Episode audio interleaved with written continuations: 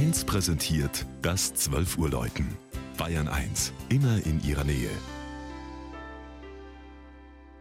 Es ist 12 Uhr. Das Mittagsläuten kommt heute aus Niederalteich an der Donau. Georg Impler ist zu den Glocken der niederbayerischen Benediktinerabtei hinaufgestiegen.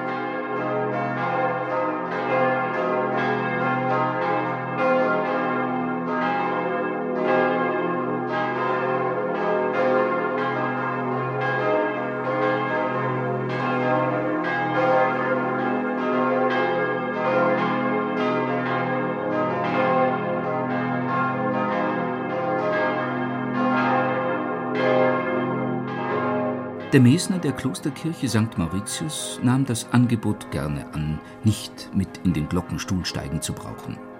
Denn der Zugang über die mächtigen Türme, die das Langhaus der Basilika und das Ortsbild von Niederalteich beherrschen, ist schmal, steil und düster. Dafür belohnen die fünf Glocken den Besucher. Sie wurden zwischen 1814 und 2003 von Gießern wie Hamm, Grassmeier oder Perner gegossen. Mönche von der Bodenseeinsel Reichenau haben Mitte des 8. Jahrhunderts hier an der Donau eine erste klösterliche Siedlung errichtet, fruchtbare Rodungsarbeit im Bayer- und Böhmerwald geleistet, den kulturellen Mittelpunkt der mittelalterlichen bayerischen Ostmark geschaffen und den Grundstein für eine der reichsten Abteien in Altbayern gelegt.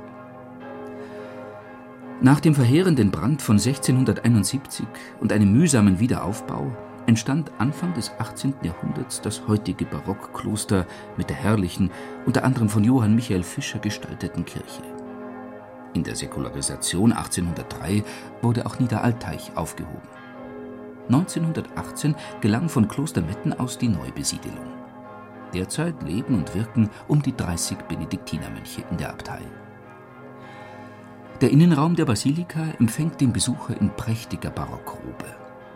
Besonders beeindruckend zeigt sich der 1703 von Jakob Schöpf geschaffene Hochaltar, auf den die neun Joche des Langhauses hinleiten. Den Stuck schufen Johann Baptist und Sebastian Dallio zusammen mit Franz Josef Holzinger. Den Freskenzyklus malte Wolfgang Andreas Heindl. Wer die Möglichkeit hat, im Rahmen einer Führung die einzigartige Sakristei zu besuchen, sollte sie nützen.